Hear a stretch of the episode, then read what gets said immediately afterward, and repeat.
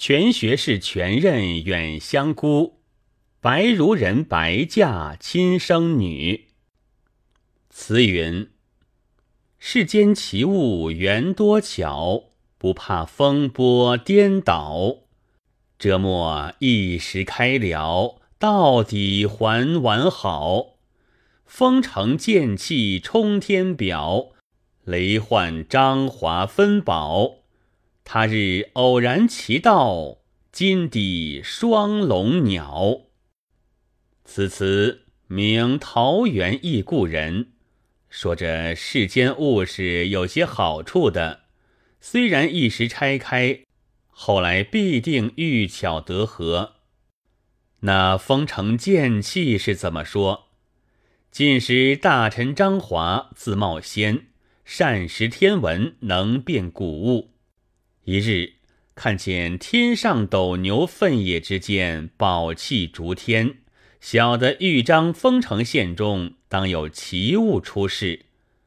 有个朋友雷焕，也是博物的人，遂选他做了丰城县令，托他道笔，专一为访寻发光洞天的宝物，吩咐他道：“光中带有杀气，此必宝剑无疑。”那雷焕领命到了县间，看那宝器却在县间狱中。雷焕领了从人到狱中尽头去处，果然掘出一对宝剑来，雄曰纯钩，雌曰战卢。雷焕自配其一，将其一献与张华，各自宝藏，自不必说。后来。张华带了此剑，行到延平津口，那剑忽在峡中跃出，到了水边，化成一龙。金水之中也钻出一条龙来，凑成一双，飞舞升天而去。张华一时惊异，分明晓得宝剑通神，只水中这个出来凑成双的，不知何物。因遣人到雷焕处问前剑所在，雷焕回言道：“先曾渡延平津口，失手落于水中了，方知两剑分而复合，以此变化而去也。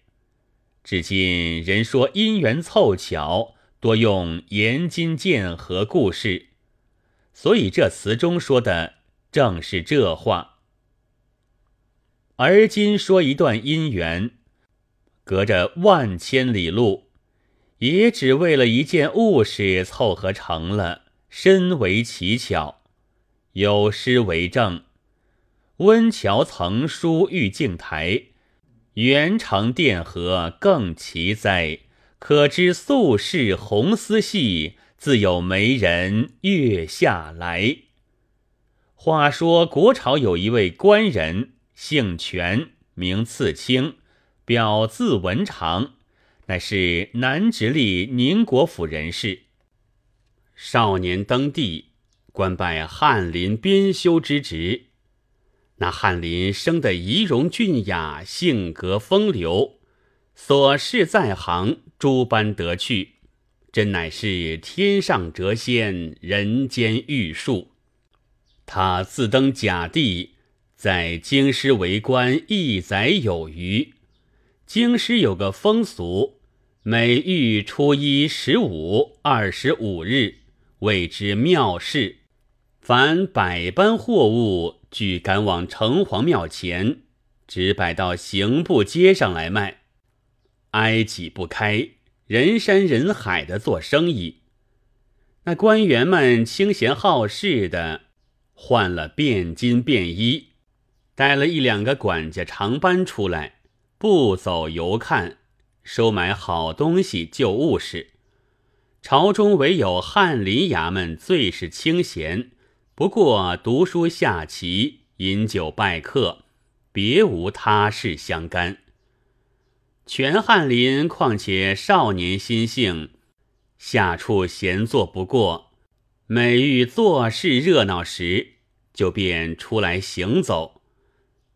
一日，在市上看见一个老人家，一张桌上摆着许多零碎物件，多是人家动用家伙，无非是些灯台、铜勺、壶瓶、碗碟之类，看不得在文墨眼里的。全翰林偶然一眼瞟去，见旧中有一个色样奇异些的盒，用手去取来一看。乃是个旧紫金殿盒，却只是个盒盖。翰林认的是件古物，可惜不全。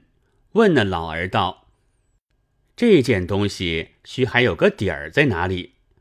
老儿道：“只有这个盖，没有见什么底。”翰林道：“岂有没底之理？你且说这盖是哪里来的？”便好再寻着那底了。老儿道：“老汉有几间空房在东直门，另与人住。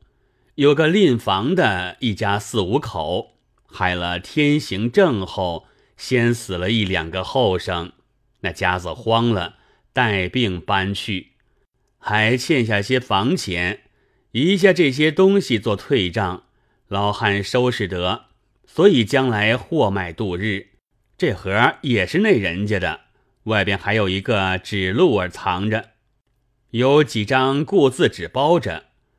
咱也不晓得那半扇盒要做甚用，所以摆在桌上，或者遇个主买去也不见得。翰林道：“我倒要买你的，可惜是个不全之物。你且将你那纸箓来看。”老儿去桌底下摸将出来，却是一个破碎零落的纸糊头鹿儿。翰林道：“多是无用之物，不多几个钱，卖与我吧。”老儿道：“些小之物，平爷赏赐吧。”翰林叫随从管家全中与他一百个钱，当下成交。老儿又在路中取出旧包的纸来包了，放在路中，双手递与翰林。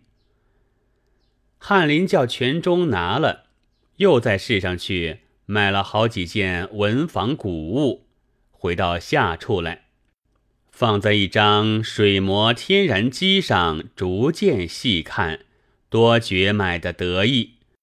腊后看到那纸鹿儿，扯开盖。取出纸包来，开了纸包，又细看那电盒，金色灿烂，果是件好东西。颠倒向来，到底只是一个盖。想到这半扇落在哪里，且把来藏着，或者凑巧有遇着的时节，也未可知。随取原包的纸包它。只见纸破处里头露出一些些红的出来，翰林把外边纸揭开来看，里头却衬着一张红字纸。翰林取出，定睛一看，道：“原来如此。你倒写的什么？”上写道：“大师庸方助人徐门白氏，有女徐丹桂，年方二岁。”有兄白大，子曰刘歌，亦系同年生。原世夫徐方，原籍苏州，恐他年隔别无凭，有紫金殿和各分一半，只此相寻为照。后写着年月，下面着个押字。翰林看了道：原来是人家婚姻照验之物。是个要紧的，如何却将来一下又被人卖了？也是个没搭杀的人了。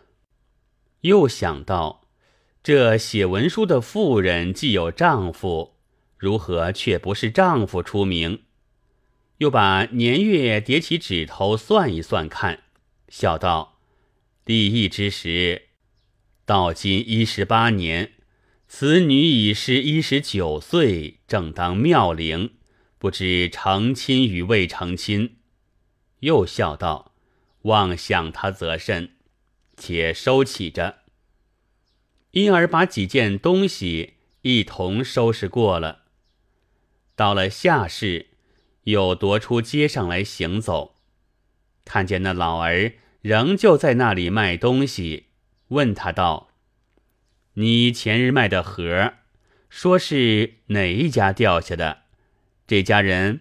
搬在哪里去了？你可晓得？老儿道：“谁晓得他？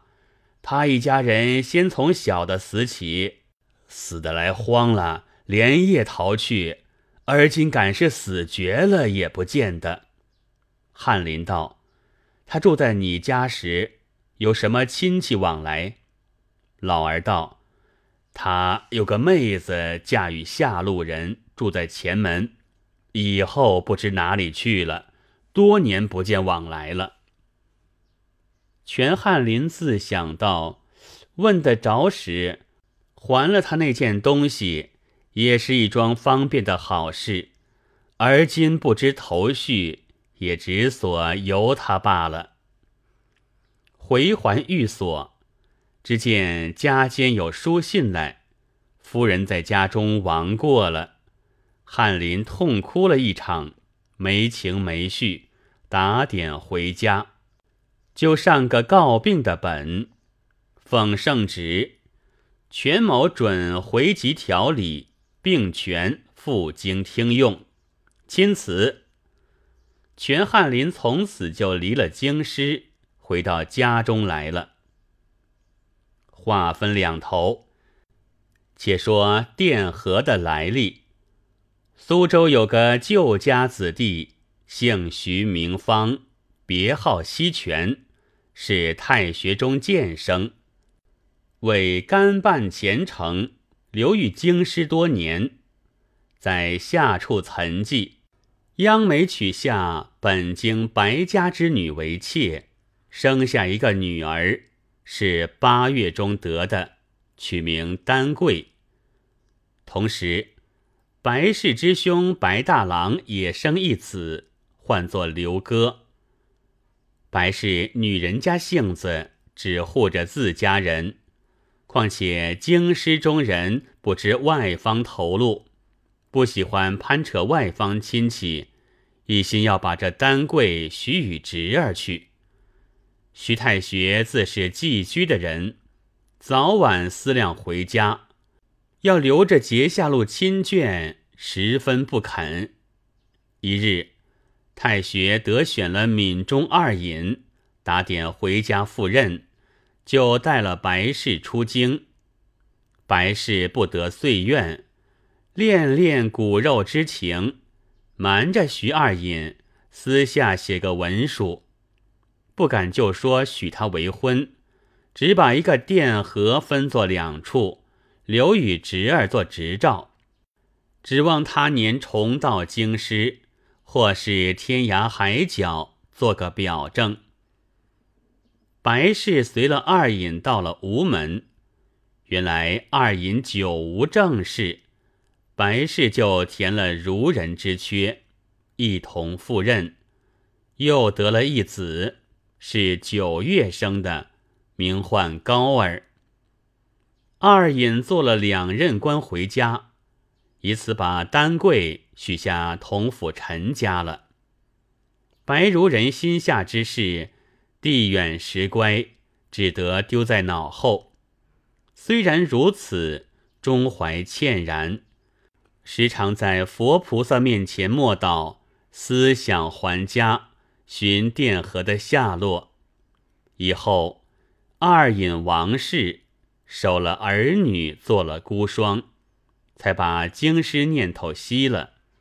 想那出京时节，好歹已是十五六个年头，丹桂长得美丽非凡，所许陈家儿子年纪长大，正要纳礼成婚，不想害了色劳，一病而亡。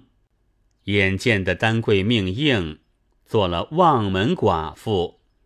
一时未好许人，且随着母亲兄弟穿些淡素衣服，挨着过日。正是孤臣寡秀无缘分，空向天边盼女牛。不说徐丹桂凄凉，且说全翰林自从断了弦，告病回家，一年有余，尚未续曲，心绪无聊，且到吴门闲耍，意图访寻美妾，因怕上司府县知道，车马迎送，九里往来，拘束的不耐烦，揣料自己年纪不多。